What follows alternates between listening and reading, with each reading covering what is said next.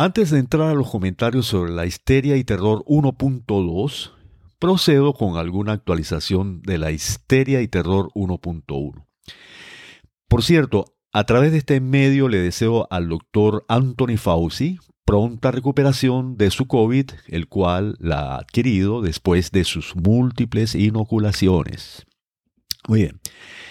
Como dato de interés para los no vacunados, investigadores británicos acaban de publicar una investigación en una de las revistas más prestigiosas de ese país que revela que las vacunas después del refuerzo no proveen básicamente protección contra el linaje actual de Omicron, que por cierto se llama Pango.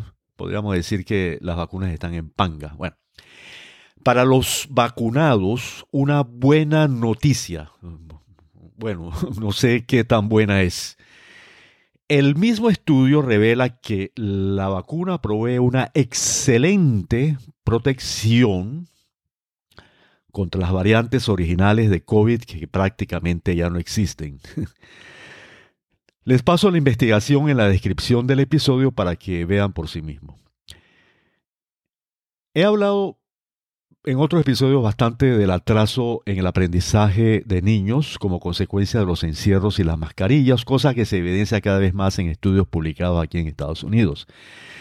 Relacionado a esto, en Suecia, donde nunca se cerraron las escuelas ni se usaron mascarillas, se acaba de publicar una poderosa investigación que revela que en ese país no hubo pérdida de aprendizaje evidenciado por evaluaciones de lectura en la escuela primaria.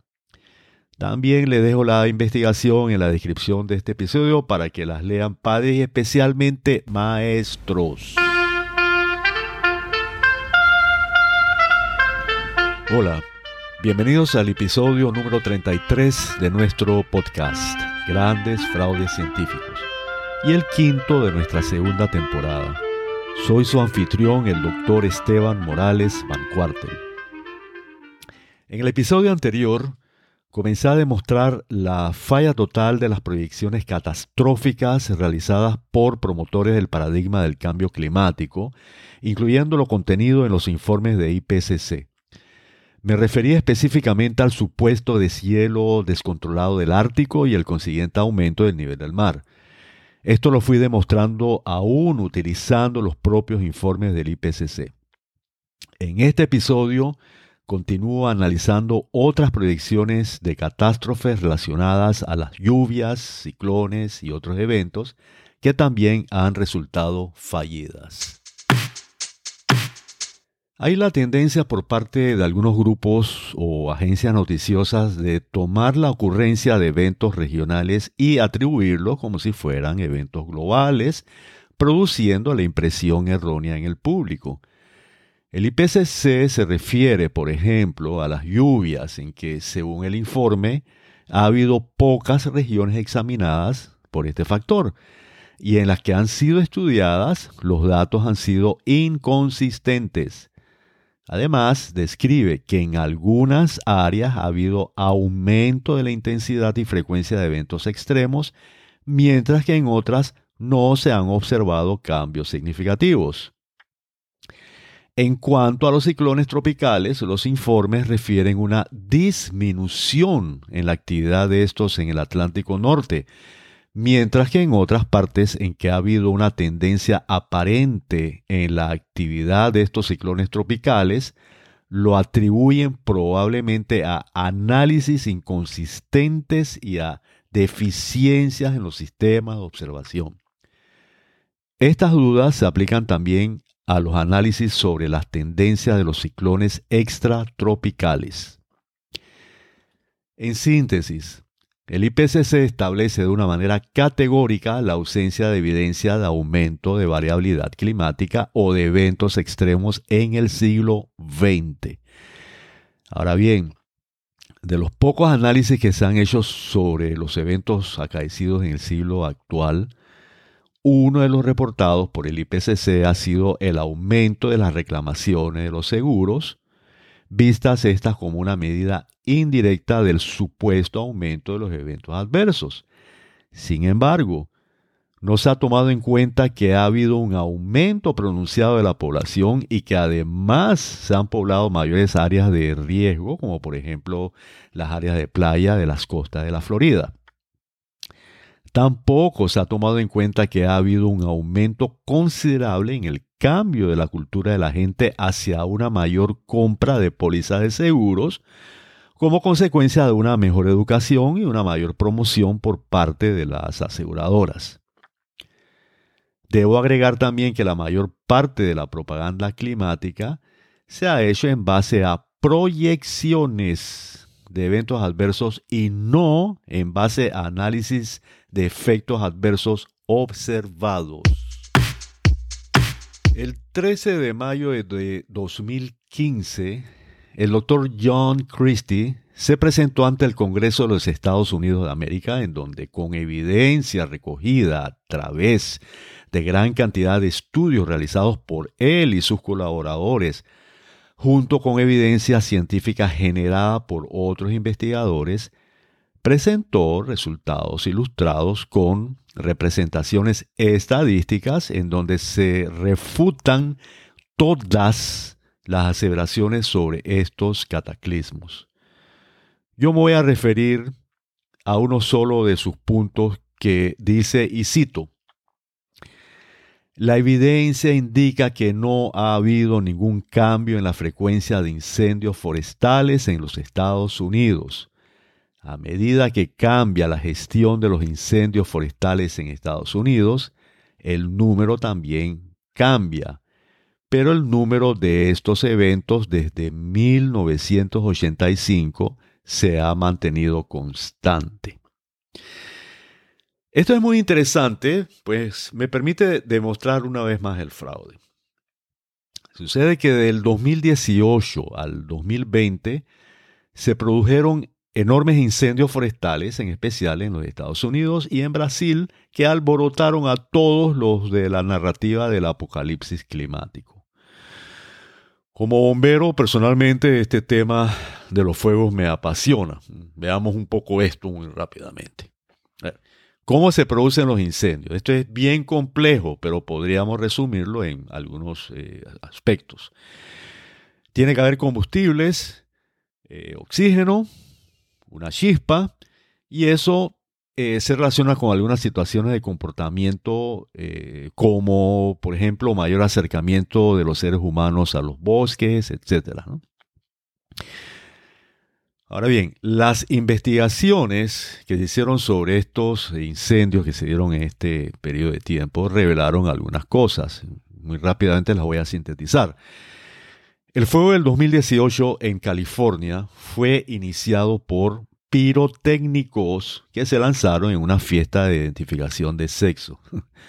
Por cierto, esto es interesante, que esta fiesta de identificación de sexo la, la se oponen eh, furibundamente los grupos de LGTB eh, y todo el resto de las letras del abecedario, porque dicen que no hay sexo, lo que hay es género, ¿no? Es género asignado. Bueno, esa es nada más una anécdota. La cosa es que todavía hay gente que piensa y sabe que hay sexo y se siguen haciendo las fiestas estas de identificación de sexo, ¿no? Ustedes saben, se, previamente el médico le hace el sexo, le identifica es masculino y femenino, que son los únicos dos sexos, y entonces no se le dice ni a la, ni a la mamá ni al, ni al papá, y entonces se hace una gran fiesta donde se revela el sexo. Bien, eso es bien bonito, yo creo que es algo que se debe seguir haciendo.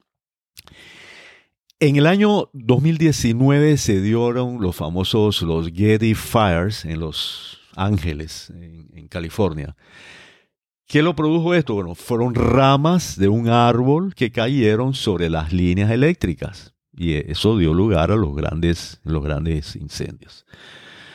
Situaciones, pues, alrededor de, la existencia de un combustible, la existencia de una chispa, que fueron las ramas que cayeron sobre las líneas eléctricas. Bien. El año 2020 se dieron varios. Al menos uno de los más grandes fue por una tormenta de rayos. Por ningún lado el cambio climático. Hay otros elementos y todo esto que voy a mencionar se dan especialmente en California. Uno, por ejemplo, la falta de recursos para mantenimiento de los, de los bosques.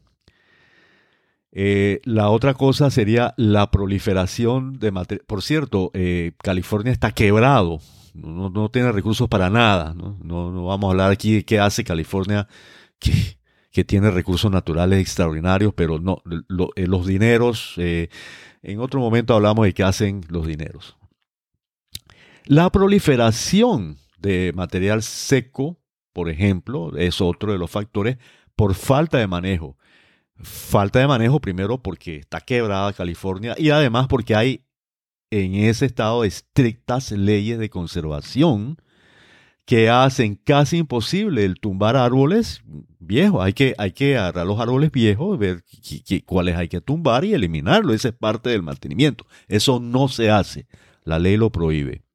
Las podas masivas, los árboles hay que, hay que podarlos, quitar esas ramas, evitar situaciones como lo que se dio con las ramas que cayeron sobre los eh, tendidos eléctricos, etc.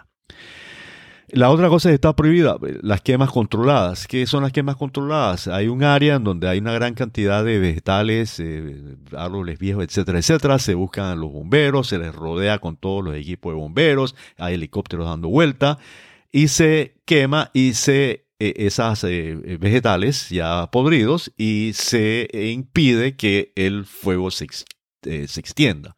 Esto, que se llama quemas controladas para mantenimiento, están también prohibidas por las leyes estrictas. Veamos el de Brasil, que fue muy conocido, salió mucho en la prensa del 2020 las investigaciones revelaron que fueron provocados por la cultura de la quema para sembrar. Eso se hace en muchas partes. Eh, en Panamá también se da. Eh, se quiere eh, sembrar caña de azúcar y se, quema todo lo anterior y, se, se siembra ahí en esos lugares.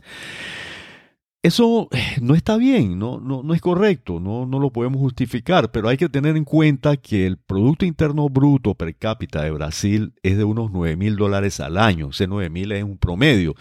Están los que ganan millones y están los que ganan 100 dólares al año.